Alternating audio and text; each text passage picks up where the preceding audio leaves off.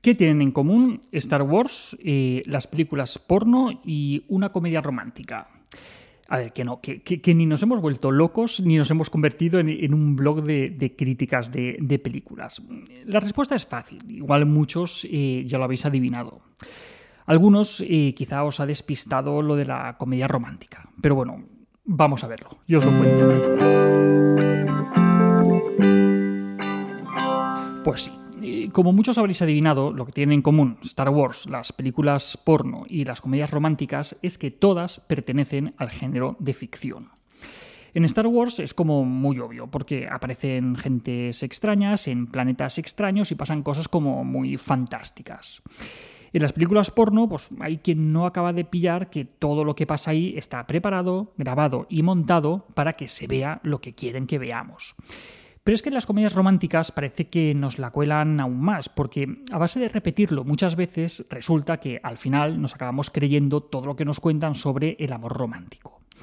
Lo de Star Wars creo que no hace falta explicarlo, pero sí que le vamos a dedicar un tiempo a explicar esto de que tanto el porno como las comedias románticas pertenecen al género de la ficción y que no tenemos que pensar que todo lo que ahí pasa tenga que ocurrir en la vida real. Que os puede parecer muy obvio, pero, pero no. Empecemos por el porno. Para empezar, cuando hablamos de porno, mm, tenemos que entender que eh, lo que hay hoy en Internet es muy diferente a lo que había hace algunos años.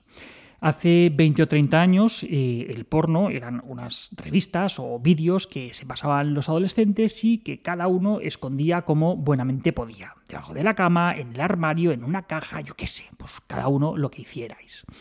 Además, el contenido de estas revistas o, de estos vídeos era mucho más inocente de lo que podamos encontrar ahora. Hace algunos años, eh, estas revistas podían enseñar escenas tan subidas de tono como el catálogo de otoño del corte inglés, pero lo de ahora es otro nivel totalmente diferente. Ya, no es el fontanero, el electricista o, el butanero que llaman a la puerta, no. Ahora son escenas mucho más salvajes, con, un contenido muy bestia de, violencia, violaciones grupales. Vamos, ¿de dónde pensáis que salen tantas manadas? Pues eso. Tenemos un panorama en el que los chavales están a un clic de escenas muy bestias y las están viendo desde muy, muy pequeños. Mientras los padres les tratan aún como niñitos a los que no les dejan ni, bajar a jugar al balón a la calle, pues quizá ellos están viendo escenas que ni los propios padres han visto ni se imaginan. El problema es que para ellos esto es ahora la educación sexual. La hipocresía eh, llega a niveles máximos con temas como el PIN parental, donde algunas familias se escandalizan por si los talleres de educación sexual de los institutos son demasiado explícitos, cuando probablemente sus hijos llevan años utilizando ya el porno como educación sexual. Y el problema es que los chavales están creciendo pensando que todo eso es normal. Ellos piensan que pueden tratar así a las chicas y ellas piensan que eso es lo que tienen que aguantar. En el porno lo que importa es el placer masculino y las mujeres son tratadas como simples objetos para ese fin. Tenemos dos opciones. Podemos hacer como que todo eso no existe o podemos explicarles que, por favor, no se vayan a creer que eso es normal o que es saludable, porque no lo es. Bueno, ya hemos hablado del porno. Ahora eh, vamos con las comedias románticas. Aquí algunos eh, dirán eh, que sí, a ver, que está claro que eso es ficción, que son historias inventadas, que eso no se lo cree nadie.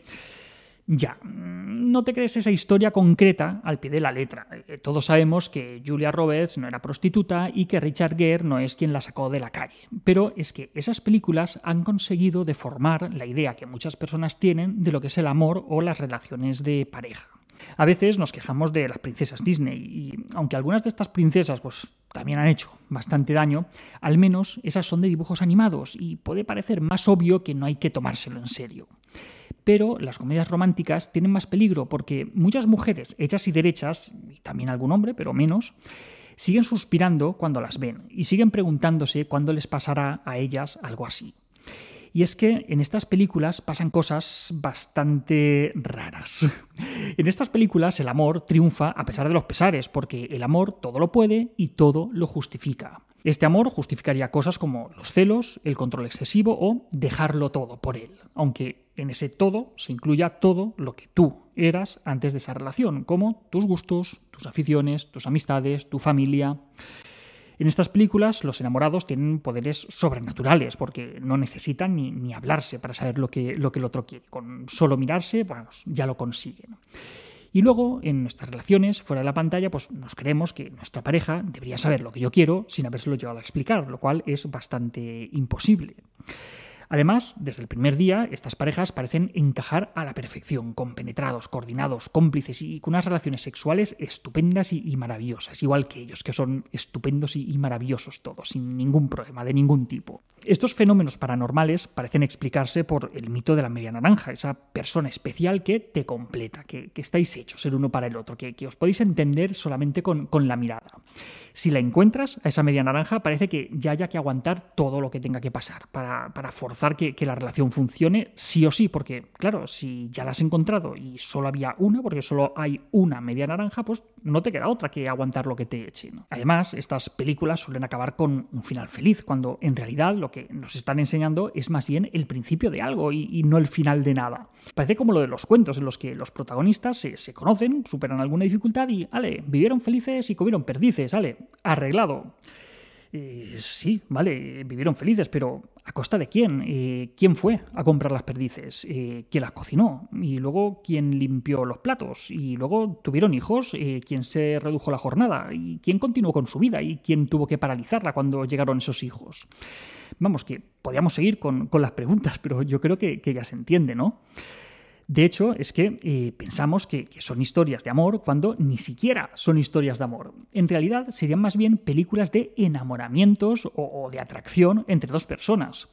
Si confundimos el verdadero amor con, esas fases iniciales, esta confusión puede traer problemas después en, las relaciones de pareja, que al final pues, no se pueden sostener solamente con ese empuje inicial. Una historia de amor hablaría, además del compromiso, de la cotidianidad, del permanecer ahí cuando todo el revuelo inicial se ha calmado, mm, de solucionar malentendidos y de construir algo juntos. Pero igual, si nos cuentan todo eso, pues la peli no le iba a ver ni el tato. En fin, la idea de esta píldora viene de dos libros escritos por mujeres que son muy recomendables para educar a los peques de una forma más libre y menos machista. Estos libros son Habla con ellos de sexualidad, de la psicóloga y sexóloga Elena Crespi, con ilustraciones de Elisenda Soler, y del libro Educar en el feminismo de la filóloga Iria Marañón. Os dejo ahí abajo en los comentarios y en el blog los, los enlaces para que, para que los podáis localizar.